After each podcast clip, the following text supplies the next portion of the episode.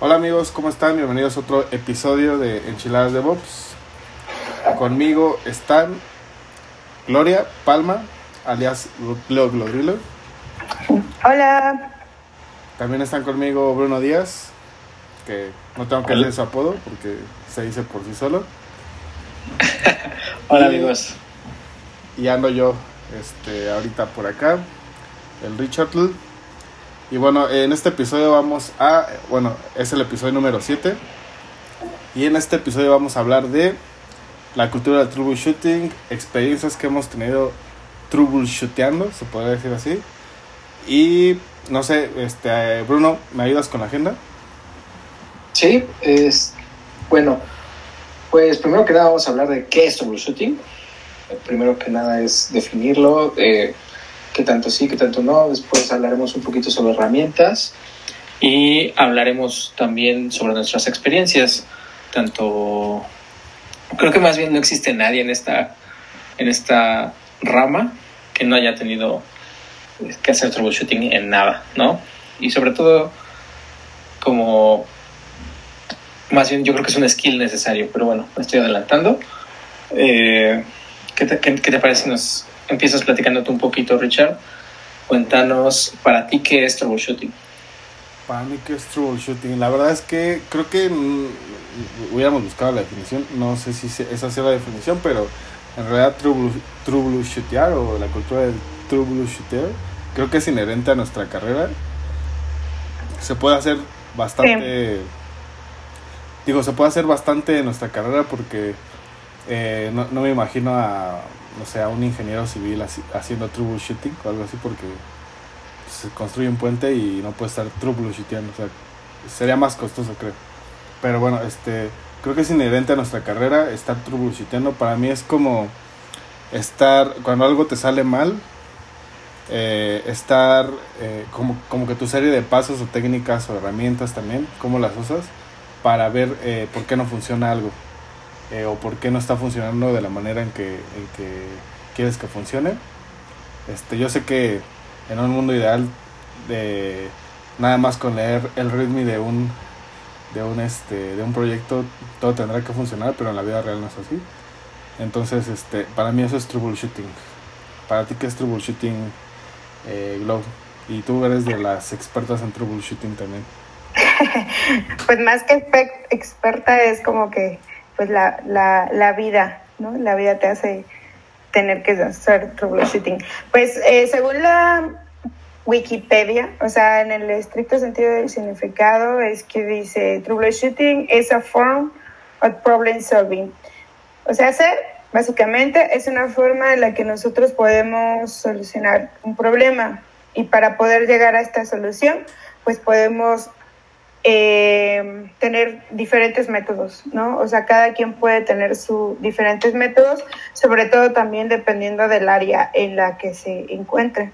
Eh, creo que el troubleshooting es bastante importante y es una cultura que muchas veces, eh, digamos, se pierde de alguna manera porque, pues como todo, ¿no? A veces cuando algo falla o algo no está funcionando, eh, pues no sé, a lo mejor da como hueva o pereza buscar alguna solución y entonces suele como haber ese, ese tipo de problemas. Sin embargo, creo que en lo, en lo personal, este, pues ha sido como la mejor manera que yo he tenido hasta el momento de poder aprender. Porque en el troubleshooting no solamente requieres de tener un problema, sino también de saber, este, como saber diferenciar las partes de un problema y saber tener, digamos que un camino, un método para poder solucionarlo. Eh, que para eso, pues yo creo que todos, todos, absolutamente todos, tenemos nuestros propios métodos. Eh, eh, por ejemplo, en mi anterior este, trabajo, eh, algo que me gustó mucho, que me enseñó el que era entonces mi jefe, era que, bueno, eh, seguir la parte del método científico al pie de la letra, para el tema de diagnosticar cualquier problema o darle solución a algo en medio del troubleshooting. Y a mí la verdad que me funciona bastante bien. Entonces, cada quien se puede adaptar a los métodos que haya o ya sean existentes para resolver problemas y no tiene que ser exactamente ese siempre. Entonces, se me hace que es una conducta o un comportamiento necesario el hecho de saber o este, querer hacer troubleshooting. Entonces, ese es mi punto de vista respecto a eso. No sé, por ejemplo, ustedes, cuáles han sido sus experiencias con pues la parte o la actividad de, de realizar.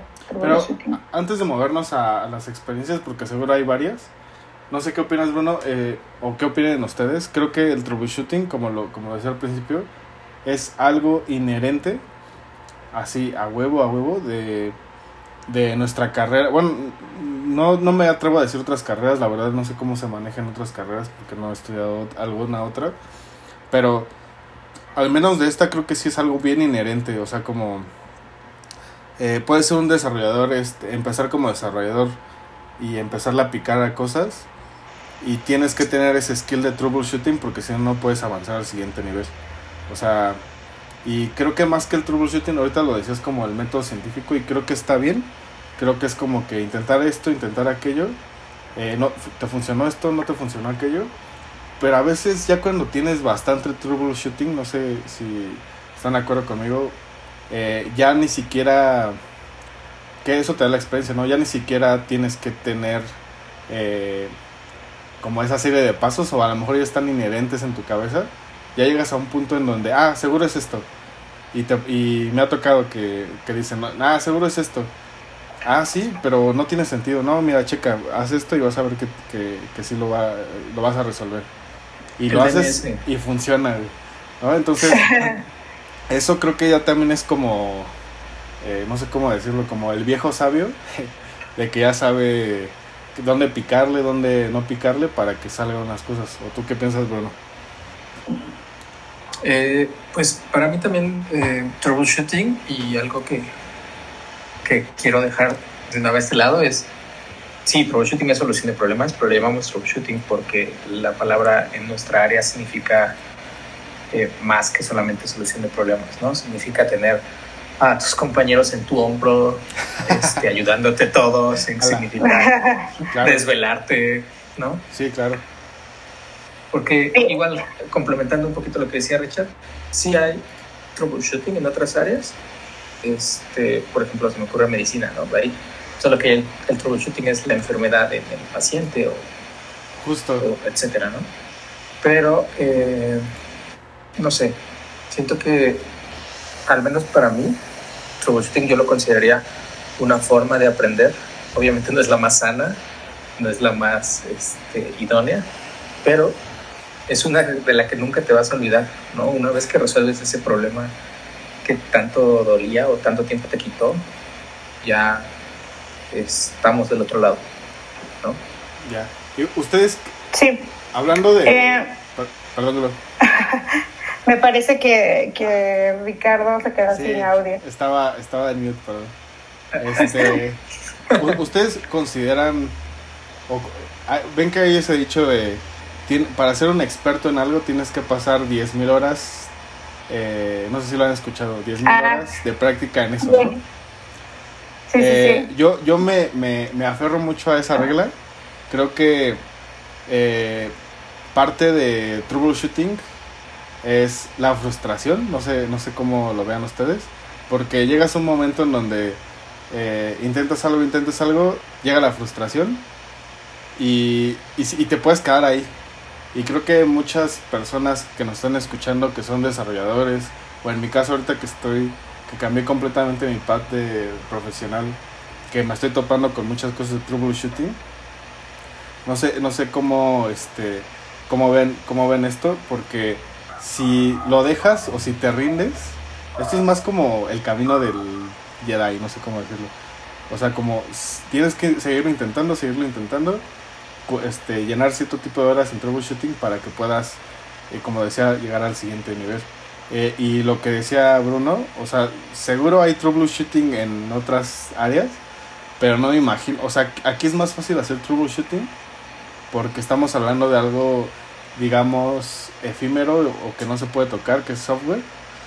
Eh, pero pues imagínate un, un doctor haciendo troubleshooting, pues se puede morir alguien, ¿no? Entonces... Eh, pues claro, no, o sea, definitivamente no es como para todas las, digamos que todas las áreas del conocimiento, pero eh, más bien no se aplican de la misma manera, pero en todos los casos hay como el tema de del método de, de tener un problema, tener los detalles de ese problema y posteriormente buscar y realizar pruebas para encontrar una solución, ¿no? Entonces, eh, creo que tienes razón respecto a que las horas o la experiencia de una persona puede hacer mucho más rápido la solución de un problema eh, y por lo tanto también mucho más eficiente la parte de troubleshooting. Pero eh, creo que no, eso no es como, eh, eso no quiere decir que una persona que lleve poco tiempo no lo pueda realizar y que es realmente parte importante de que si tú estás aprendiendo algo nuevo, ya sea en el área de desarrollo u operaciones, aprendas y tengas la costumbre de realizar un troubleshooting bajo un método este, step by step. ¿Por qué razón? Porque al hacerlo tú de esa manera, no solamente estás solucionando un problema, sino también estás aprendiendo, que creo que es algo que en mi experiencia he visto que sí hace mucha diferencia entre una persona y otra. Porque, ¿Por qué razón? Por ejemplo, a veces existe, no sé, situaciones en la que, por así decirlo, ¿no? Este, una, no sé, por decirlo algo, una URL de un servicio no te responde. Y hay dos clases de personas, ¿no? Está la persona que levanta el caso, no sé, X, y dice, no le llegó esta URL. Y, y ya, ¿no? O sea, ya estuvo. O sea, eso es toda la información que te va a decir respecto a un error. Sin embargo, va a haber un segundo tipo de persona que va a decir, no le llegó esta URL porque le tiro un telnet a esta URL por el puerto, no sé, 443, que es el que yo necesito que esté abierto y no le estoy llegando. Entonces el problema es eh, que no, ese puerto no está abierto porque si le tiro un pin sí me responde. ¿Me explico? Entonces, hay dos tipos de personas, la que manda un correo y dice esta URL no me responde, pero ya, o sea, es todo, ¿no? y va a haber otro segundo tipo de persona que te va a dar el detalle de lo que necesita y realmente cuál es el problema. Y que esas simples actividades o pasos ya te ayudan demasiado, tanto a ti como la persona que está esperando que eso sea solucionado, como a la persona que te va a ayudar a solucionarlo porque le estás dando la información, el detalle de tu problema para que él pueda ayudarte a solucionarlo.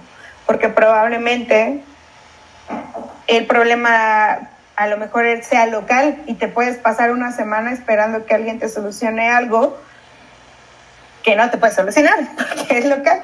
Entonces es como en esa parte yo creo que tanto las personas con y sin experiencia deberían de adoptar el tema de troubleshooting, pero no solamente así como este como la se va, sino tener un método para poder realizarlo.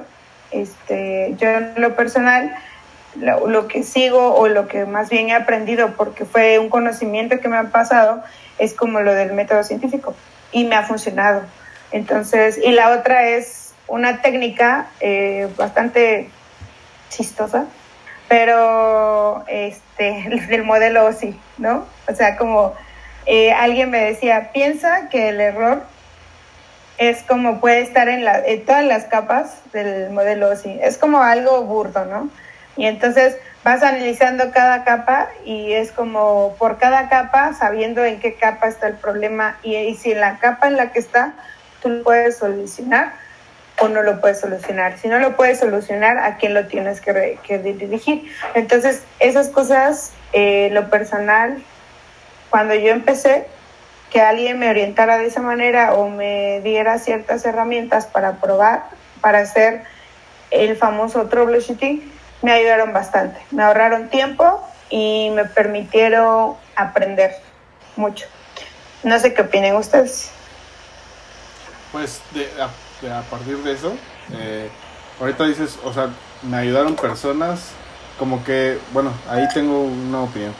Creo, creo sinceramente que nadie te puede ayudar a saltarte el troubleshooting que tienes que tener o las horas de experiencia que tienes que tener para, para llegar al siguiente nivel. Y a esto voy porque, por ejemplo, y también depende de cada persona. Yo soy de esas personas, y a lo mejor muchos de los que nos escuchan podrán ser así, soy esas personas que eh, me pueden decir la solución, pero si no sé cómo se hizo, o sea, si no sé por qué se llegó a esa solución, como que me, dejo, me deja un poco intranquilo. Y creo que eso ayuda y no ayuda porque te hace un poco...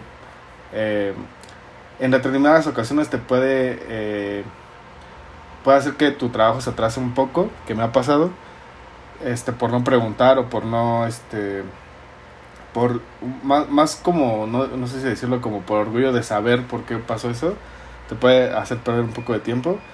Y, este, y, y por otra parte, pues eh, hay personas que eh, les dices la solución y dicen, ok, así, así quedó, este, así lo pude resolver y, y muy bien. Y no digo que una u otra sea mala, sino que creo que sí hay diferentes estilos y de los dos podemos, o sea, tenemos que aprender porque a veces las cosas que tienen que salir eh, de manera rápida y ya después te puedes poner a investigar y a veces si tienes ese tiempo de hacer troubleshooting más a la a este como que a fondo y y, de esta manera, ¿no? Que esto eh, quisiera sacar un tema aparte, pero eh, antes de eso, no sé qué piensas tú, Bruno, de, de, esto, de hasta dónde vamos ahorita.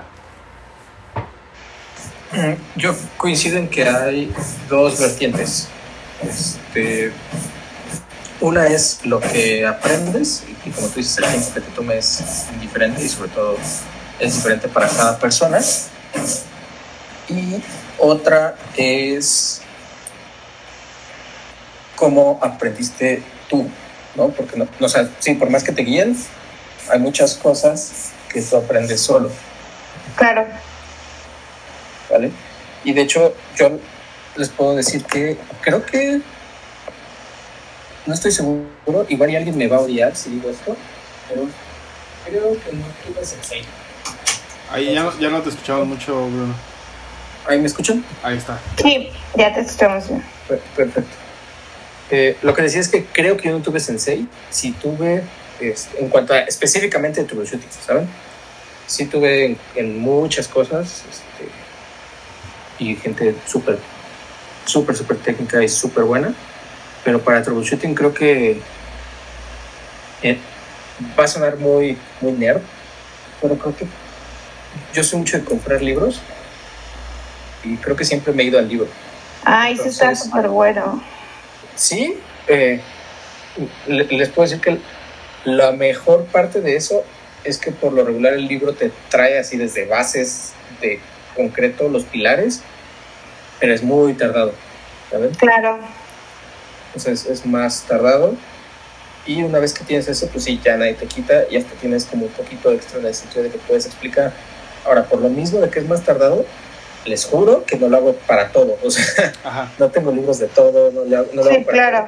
Pero quizás problemas muy grandes, si llego a. Y obviamente que tenga el tiempo de.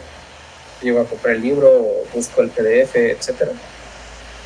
Y eh, yo, es, específicamente la forma en la que yo hago el approach es eh, dos opciones. Una es, si lo conozco o creo que lo conozco, intento, pero así no le dedico más de media hora porque al, al, a mis inicios sí me trataba, sí me llegaba a tardar como, no, es que seguro es esto, y dos horas perdiendo el tiempo, ¿no? Claro. Si dentro de la primera media hora, 20 minutos no lo logro, ya es Google, o sea, es este, DuckDuckGo, Google, lo que sea que usen, y ahí yo creo que está el 90% de las veces.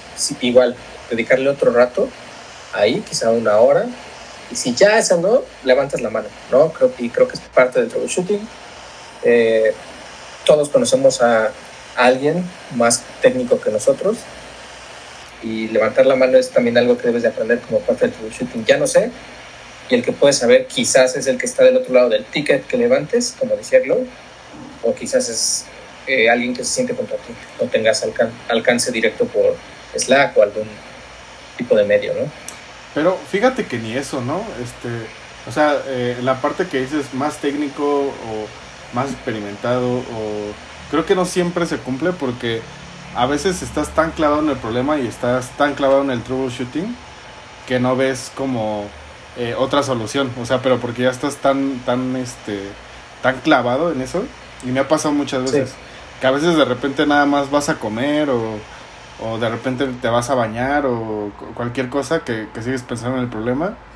Y como los genios de toda la historia que en el momento menos indicado, este, les, les llegaba la, la solución y decían eureka, ¿no? Porque a mí me ha pasado muchas veces de que ah, estoy dos horas o una hora en troubleshooting de una cosa y de repente nada más le empiezo a platicar a alguien más que a lo mejor que ni siquiera está en el proyecto que ni siquiera sabe eh, tanto de, o no tiene tanto contexto pero te dice oye ¿por qué no intentas esto? y dices ah sí qué, qué estúpido soy ¿por qué no intento esto? y muchas veces te funciona muchas veces no pero mínimo sales de la caja en la que estabas y creo que eso también es muy importante.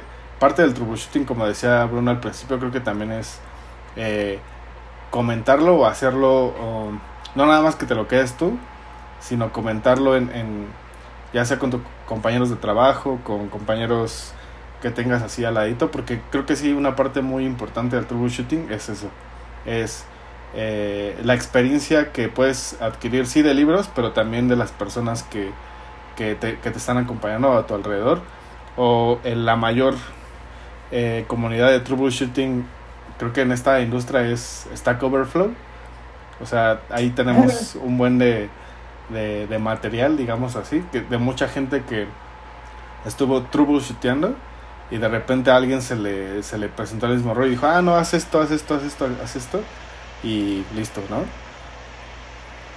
Patrocínenos Stack Overflow. Stack Overflow, patrocínenos, por favor. Pero sí, o sea, creo que, eh, no sé si estarán de acuerdo y con esto nos movemos a, experiencia de troubleshooting, pero no sé si estarán de acuerdo que hay cosas, y bueno, o sea, obviamente, pero algo que no te enseñan a la escuela, en la escuela técnicamente y que el troubleshooting más bien yo siento que es un soft skill que vas adquiriendo, no tanto eh, técnico, sino es como algo que, que, te gusta indagar y que te gusta hacer, este, es precisamente eso, o sea, algo que no te eh, pueden enseñar en la escuela es eh, cómo vas a hacer troubleshooting de algo, ¿no? Creo que tienes que adquirirlo con el tiempo y tienes que superar varias barreras de frustración para eso. Sí, gusto. Mm, sí, o sea, realmente la, en el troubleshooting te vas a hacer más diestro conforme a la experiencia que tengas. Eso es, eso es un hecho, pero también por eso es importante preguntar y, y pues pedir ayuda. Y que eso es también algo que muchas personas estén, eh, podrían no tener. Y eso es muy importante, amigos que nos escuchan. Si ustedes están iniciando en esto, en cualquier cosa, ya sea desarrollo o temas de operaciones, no, o sea, no tengan miedo de preguntar ni de, de, expresar algún problema que ustedes tengan, que sí es importante, que una vez que les enseñen y les diga, pongan atención para que pues no les vuelva a pasar. Entonces, ese es mi consejo. Otro consejo que también eh, ahorita se, me estaba eh, o, me pasó a mí es que busquen un lugar donde haya tantos problemas que no se puedan resolver para, para adquirir mucho skill de troubleshooting. Eh, me refiero a, no sé, si tienen, si flaquean en, en alguna tecnología, digamos de desarrollador, de Ops o de DevOps o lo, lo, lo que ustedes quieran, en, en, cualquier sentido, busquen un lugar donde eh, haya muchos problemas que enfrentar de eso.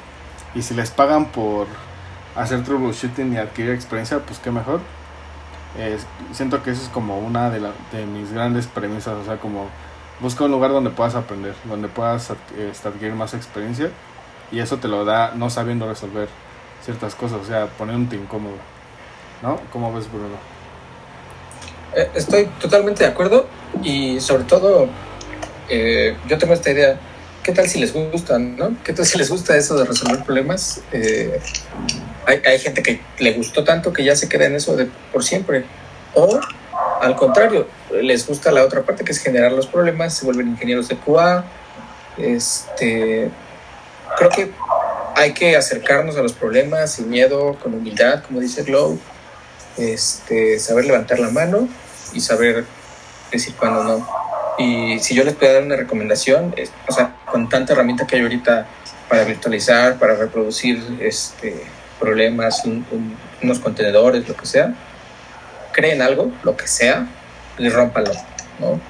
Simulen este, problemas, simulen, eh, si tienen un específico intenten reproducirlo, si no se puede reproducir, pues ya van viendo, ¿no? El que el problema no está en, en la app o en lo que sea que estén reproduciendo, el problema está allá, ¿no? ¿Qué variables cambian?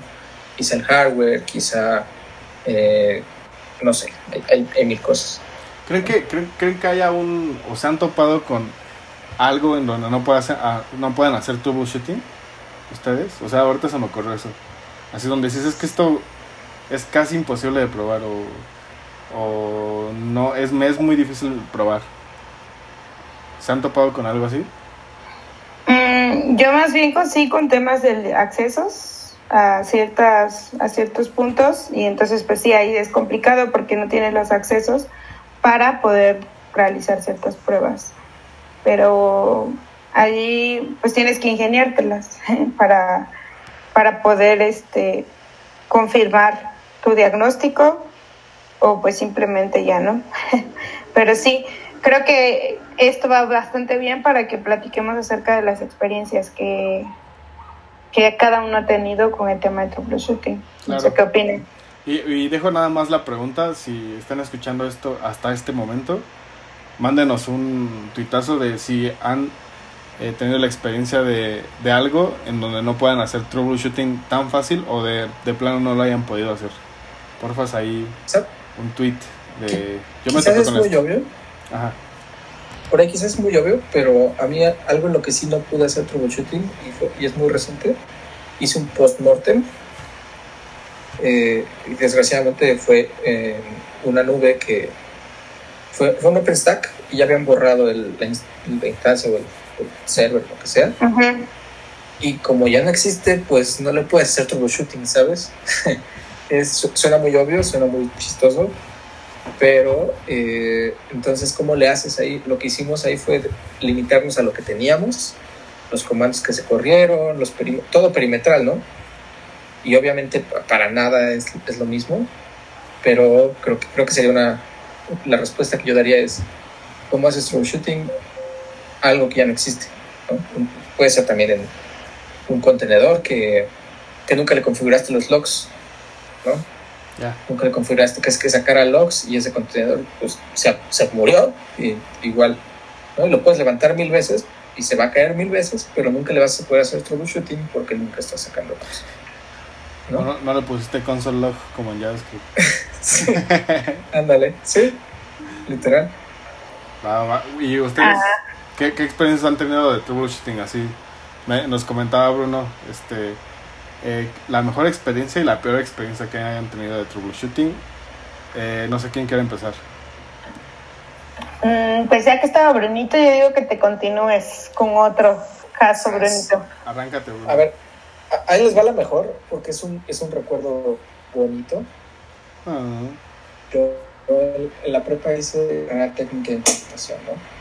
Y en mi servicio de esa carrera técnica, este, pues yo era el, el becario de un edificio de, de, gobierno y un día llegó un, le voy a decir fulano, llegó un fulano diciendo, oigan, es que le hice servicio este, a mi compu y no jala, ¿no? Y era, su compu era de escritorio, era un gabinete grande y pues todos como, ¿cómo que le hiciste servicio? Si el servicio lo hace el, pues, el área de, de TI y no estabas aquí. Ah, no, es que medio le sé a las computadoras. Como, como el primo de un amigo que todos tenemos. Hackerman. Ajá, Hackerman. Y, este, y todos como, no, pues quién sabe qué hizo este, este fulano. Y eh, lo que tenía en específico es que no prendía y hacía un, un bip, tenía, daba tres bips la motherboard. Yo ya me sabía porque maté mi compu como un mes antes, mi compu de la casa. Saludos papás. Este, y, ese, y ese bip es que la RAM o, o, estaba muerta o no la leía, ¿no? Esos bips.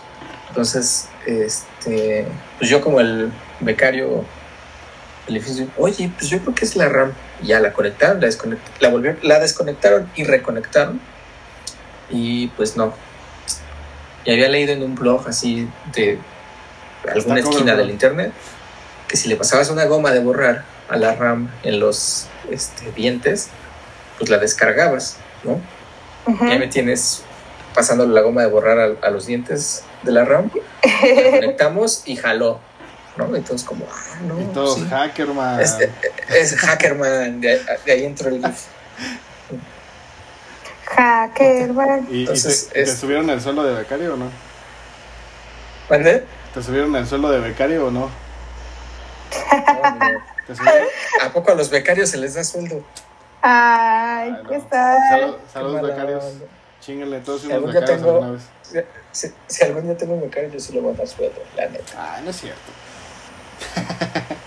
Yo tenía un sueldo, un sueldito por ahí súper chiquitillo, pero nada más para los pasajes. Ya sabes, literal. Eso también, bueno. es, eso también es troubleshooting de la vida. Tal cual. De la vida. Literal, literal, porque aprendes a, a darle solución a tus problemas de. Exacto. Entonces es así como de que la torta la divides en dos, una para el Ah. desayuno y otra para la comida, cosas así. Tomas agua para aguantarte la hambre, cosas así. Va. ¿Y la, Eh. pe- y la peor experiencia, Bruno? De una vez. Bueno, a ver, más bien, pasamos con Glo, la mejor experiencia que ha tenido últimamente. Y ya después yo, y luego ya la, la más, la fea. Y ponemos el, el tonito de, este, de la vida real, o casos de la vida real. Tan, tan, Y esta rosa, cuando lo resuelvas, esta rosa. A ver, dale, dale, Glo. Da- bueno, a ver, ¿y ¿cuál ha sido eh, la mejor caso de troubleshooting? Mm, a ver, déjame pensar. Realmente, en mi caso, me ha tocado muchas veces eh, trabajar con cosas que, pues, no he usado antes. Eh, y eso implica, pues, aprender muchísimo sobre la marcha. Y creo que... mm, que en mi caso de troubleshooting en el cual yo dije, puta, siempre debo primero probar lo más simple, ¿no? Me acuerdo que tenía yo un problema de que no estaba respondiendo una, una URL, un registro DNS.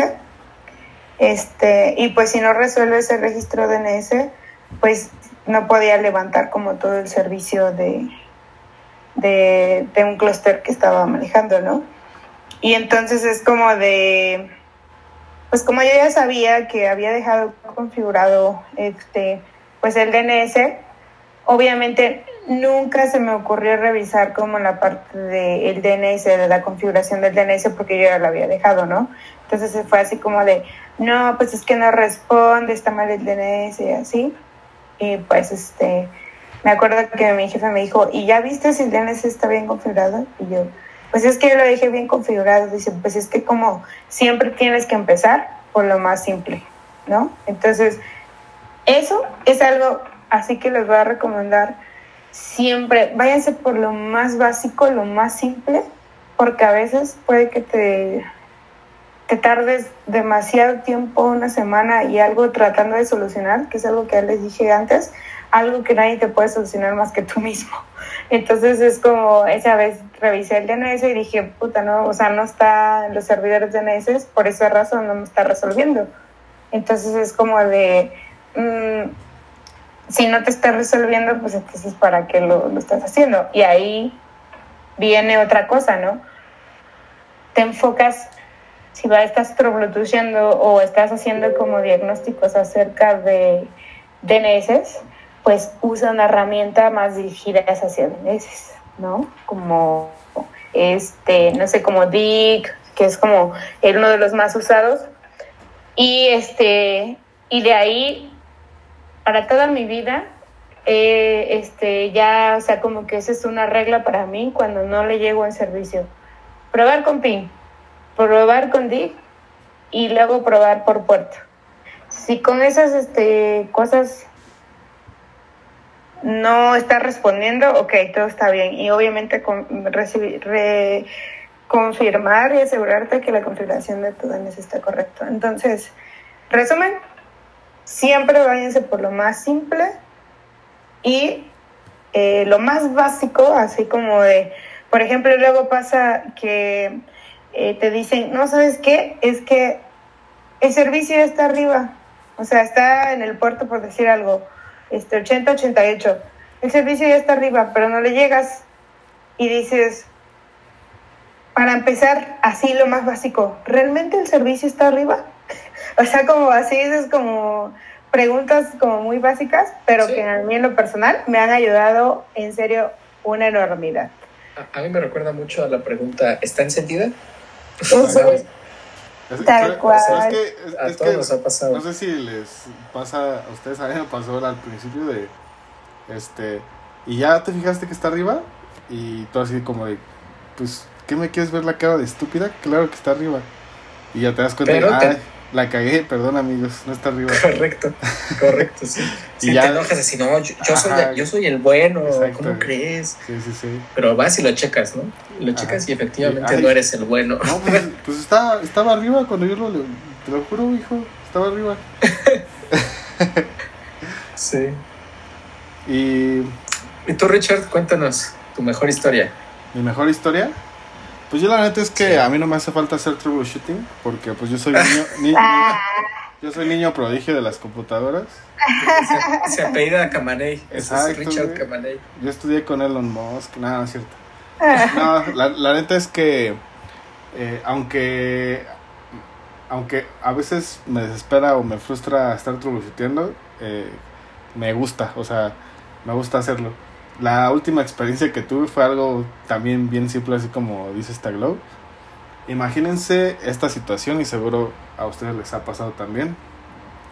Eh, empecé a hacer como mis, mis archivitos de Terraform para levantar un clúster de Kubernetes en GCP. Y pues ya sabes, primero la emoción, ¿no? Empiezas a hacer tus variables y, ah, funciona bien chingón, si se crean todo y al final ya te quedó tu clúster.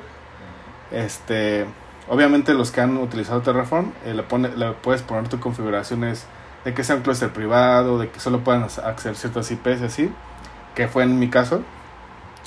Y este, entonces, pues yo dije, pues ya está. Este, soy niño prodigio, lo acabé en menos de un día.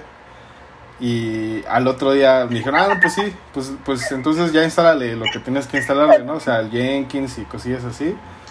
Y dije, ah, pues a huevo, pues con Helm y así. Ah, pues sí, órale, pues dale. Y ya lo empecé a, instalar. Y es más, hasta dije, hasta con un script así, mira. Con los ojos cerrados le doy enter y se va a instalar esta, este pedo. y este, y, y lo hice y pinches spots no se conectaban, este, no, no bajaba nada, pero yo sí podía acceder al clúster. Le, o sea, cosillas así que decías, pero pues es que por qué no se conecta hacia afuera y así, ¿no? O sea, sí es privado, pero sí puede, tiene que, que, jalar esto porque tenía otro clúster privado y lo, y lo podía hacer.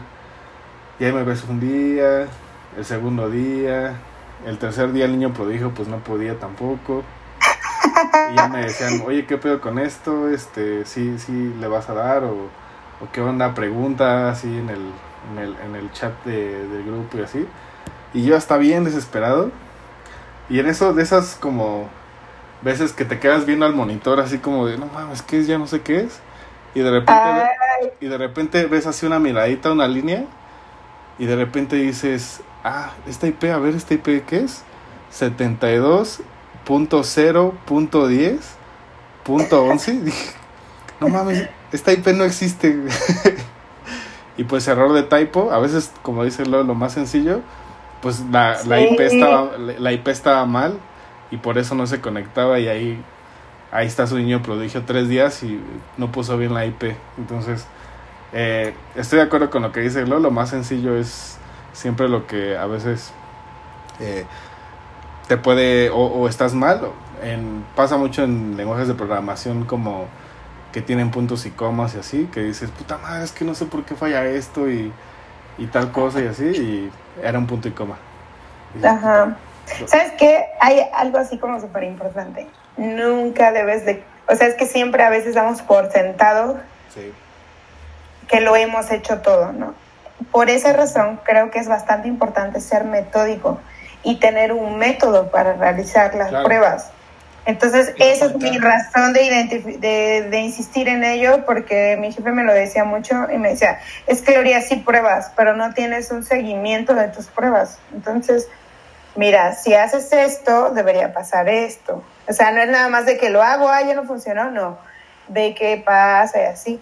Entonces, me, y a mí en lo personal me ha servido demasiado este implementar pues lo del método del método científico, la percepción de una dificultad, la identificación detallada del problema, luego el establecimiento de una hipótesis y luego soluciones y propuestas y verificación.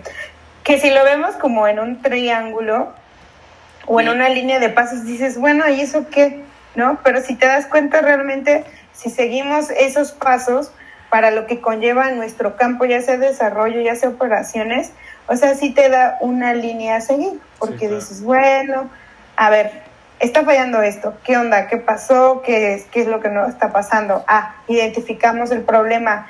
No, pues es que no está respondiendo esta URL, este servicio está abajo, hay errores aquí. Ok, tenemos tres problemas. De esos tres problemas, ¿cuáles son las posibilidades que existen por lo que esto esté pasando, esto está pasando? Y luego las propuestas de solución o nuestros probables eh, eh, digamos que, pruebas para poder verificar que lo que estamos diciendo realmente es, es verdad y luego generar una solución. Que a mí, o sea, literalmente eso sí me abrió pues un mundo de posibilidades, porque este, este según, este según el, el enfoque de Van Delen y Meyer, pero, pero, ah, o sea, hay más o hay más y que se ajustan, por ejemplo, para el tema de la ingeniería, para el tema de, o sea, como temas de física y todo esto. Entonces, a nosotros nos apegamos más a lo del tema de ingeniería tal vez, y es como eh, reconocimiento tal vez no de un error, sino también de un cambio, una necesidad, luego hacemos como la, la elaboración y todo esto. Entonces, mi consejo, o sea, resumen de todo el choro que acabo de decir es, tengan un método para diagnosticar los problemas y para comprobarlos. Y de esta manera van a tener una solución. O sea, eso es sí o sí. Y si no hay una solución, todo este proceso les va a decir, es que no hay una solución. O sea, hay que hacer esto. ¿no? Entonces, la respuesta puede ser no funcionó. O sea, es ah, totalmente válido. Sí. O me equivoqué de carrera. Yo debí estudiar este. yo quería hacer chat. Yo, quería, ah, yo quería hacer Pensé que ibas a decir así como consejo, tengan un método y entre cada fase del método échense una copita de vino, o sea... Ay, bueno, es que se sí, Porque ya les trayaste a todos tu vaso, de vino en el audio. Saludos amigos, perdón. Este, eh, sí. Sí, amigos, y, y saben que, no sé si ustedes están de acuerdo, pero también es importante eh, aceptar la etapa de la frustración, ¿sí? Pero no, no quedarse ahí. Exacto. Te vas a frustrar. O sea, eso es inevitable. ¿Cuántas veces te has frustrado, Richard? Uh, no mames. Yo soy mis frustraciones. No, pero, pero a, lo que voy, eh, y justamente el otro día reflexionaba sobre eso. Yo antes, y a lo mejor esto me gustaría que, si lo escuchan gente que va, va empezando, siempre se van a frustrar. O sea, huevo, siempre se van a frustrar en el nivel que estés siempre te vas a frustrar de lo que de lo que estés resolviendo pero lo importante es la paciencia que tengas para para para darle la vuelta porque creo que cuando te estás frustrando vas por buen camino o sea cuando te estás frustrando es como el centímetro que te falta para encontrar la mina de oro. O sea, ya estás muy frustrado y, y si aguantas eso vas a encontrar la solución después. Y a mí la verdad, la experiencia que he tenido, eso me ha pasado. O sea, cuando casi parece este, iluminación divina, que en el momento donde más estoy frustrado, ya últimamente conservo más la calma y veo qué onda, me, me, me distraigo y así, pero ya después de eso, después de esa etapa, encuentro la solución bien fácil. Entonces, creo que una virtud que tienes que tener es la paciencia. O sea, este, esta carrera es mucho de paciencia en muchas cosas, que si este, los requerimientos no estaban bien, que si no sé qué, o sea, esto es paciencia y, y cuando pasas eso creo que eh, primero cuando te lo topas es buen camino y cuando lo pasas eh, ya estás en otro nivel, o sea, este... Sí, tal cual. Sí, y vamos a ir cerrando amigos. Eh, íbamos a comentar la peor experiencia y la mejor. a ver, Bruno, ¿qué querías decir? Perdón. Este, nada más comentando y, cerrando un poquito lo, que estás diciendo tú y complementando con lo de Gloria, eh, si te estás frustrando es que te importa. O sea, es, y, esta es una carrera que no estudias, no la estudias por, o, quizás sí, últimamente sí, no la estudias por ser cool. Y si lo estudias por ser cool, en el momento que te empieces a frustrar, te va a, ese es el filtro, ¿no? Creo que si te empiezas a frustrar porque no te resuelve una IP, ahí te vas a dar cuenta si eres o no para esto. Claro, exacto. Este, y si tienes o no la humildad de levantar la mano o buscar en otro lado. Sí. Y creo que si te importa lo suficiente para sentirte mal porque no te están saliendo las cosas, lo vale, ¿no? Claro. Lo vale para ti o para quizá para el sueldo que te estén pagando eh, también es totalmente aceptable. Claro. Y eh, más importante que frustrarte es saber hacerte para atrás, saber decir, son las 2 de la mañana, tengo a mi equipo conectado. Eh, este, no, es que yo estoy en llamadas de 2 de la mañana y, seguro ustedes también.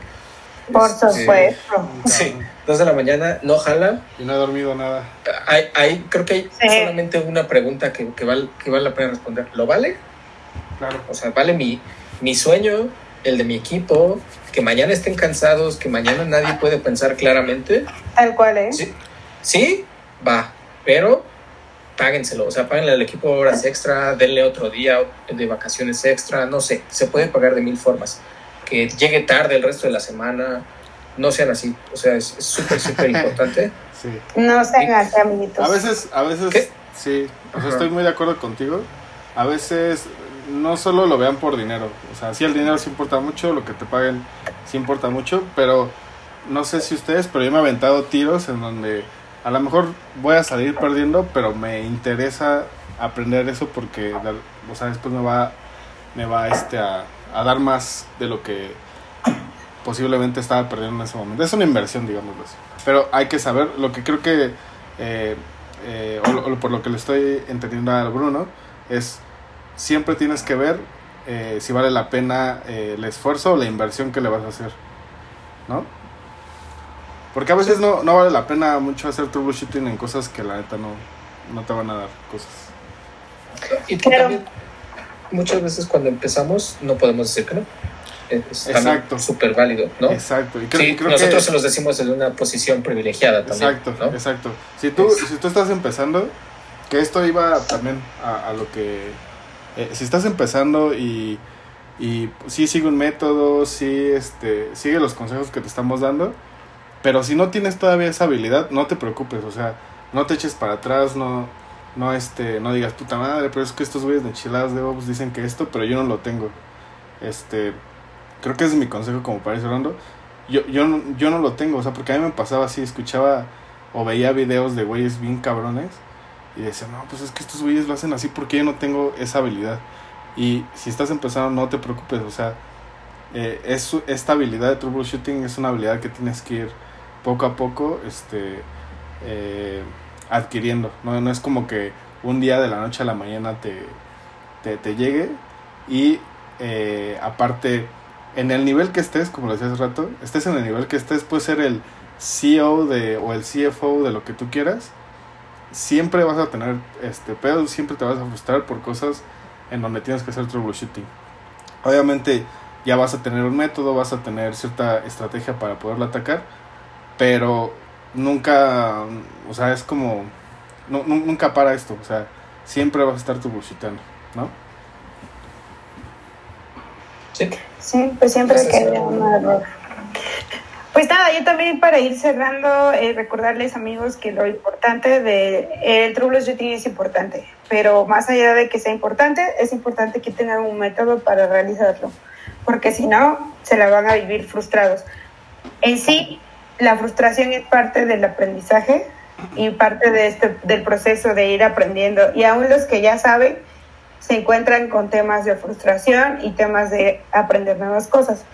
Entonces, eh, busquen un método, también tengan referencias como de senseis o maestros o personas en las que ustedes tengan confianza para preguntar. Y si no tienen confianza, pues háganse la confianza porque si no, de otra manera, el proceso de aprendizaje para ustedes y la curva va a ser más lenta. Claro. Entonces, esos son mis consejos y pues de corazón realmente lo que tienen que hacer es eh, aceptar que no, a veces no se sabe todo, y si no se sabe todo, pues hay que preguntar. Entonces, eh, ese es como lo que sea. El método que a mí funciona es el científico, si quieren echarle un ojo, hay para las diferentes áreas y eh, herramientas para troubleshooting, dependiendo de en qué capa sí, claro. estén probando, ya encontrarán las herramientas adecuadas, que si el DNS, que si red, que si aplicación, que si un API, eh, encuentren el método más eh, simple, más bien la manera más simple de probar y comiencen por lo más básico. Eso es mi, así mi consejería. Lo más básico, lo más tonto. Por eso empiecen, para no perder tiempo. Y pues ya, de mi parte es todo. Tú, Bruno. Y ya. Eh, nada más una última cosa sobre lo que decía Gloria. creo que eso del método científico, yo siéndote muy honesto, no lo hago lo voy a comenzar a hacer desde ahorita porque, o sea, es padrísimo. Todo, todo esto que me estabas diciendo, Gloria, de... Eh, lo haces repetible. Al, tener pasos, se hace repetible, se hace probado y eh, sobre todo, yéndonos más al core y un poquito más eh, nerds, pues toda esta tecnología se hizo aplicando el método científico. No tenemos ¿por qué no hacerlo? ¿Sabes? Somos eh, en esta parte ingenieros que aplican estos métodos y tenemos que respetarlos, tenemos que usarlos. Quizás no siempre se pueda por cuestiones de tiempo, por cuestiones de este por que tenemos otros métodos o quizá porque ya sabemos cuál es el problema y lo resolvemos en cinco minutos. Es más como un temple. Pero, ajá, justo. Y creo que si no lo estamos haciendo para temas que valga la pena hacerlo, somos el equivalente a los antivacunas, ¿no? No, no creemos en el método científico. Yo, yo creo que el coronavirus no existe, el gobierno lo está haciendo para que para cambiarle las baterías a los pájaros que nos espían. Ah, sí, eso. Este, y no sé, ¿no? El, método científico es, es, es muy bonito como herramienta que la humanidad descubrió y lo podemos aplicar. ¿no? Te da un protocolo, ¿no? Miren. Te da un protocolo. Sí, y también, si necesitan un sensei, pues podemos dejar el número de Richard en las notas. Claro. Este, márquenle 24-7. Mi número de cuenta también. RFC para facturación. Exacto. No, pero ya, en serio, si algún día tienen un problema o algo así, pues échenos un correillo. Eh, seguro les vamos a poder ayudar o les vamos a poder conducir hacia la solución. Y si no, pues te invito a una chela. Este. Sí, si no lloramos juntos, no pasa nada. Eh, algo, algo, nada más, perdón para hacer, ya sé que dije muchas cosas, pero eh, nada más en la cultura de Ops hay algo que se llama responsabilidad compartida.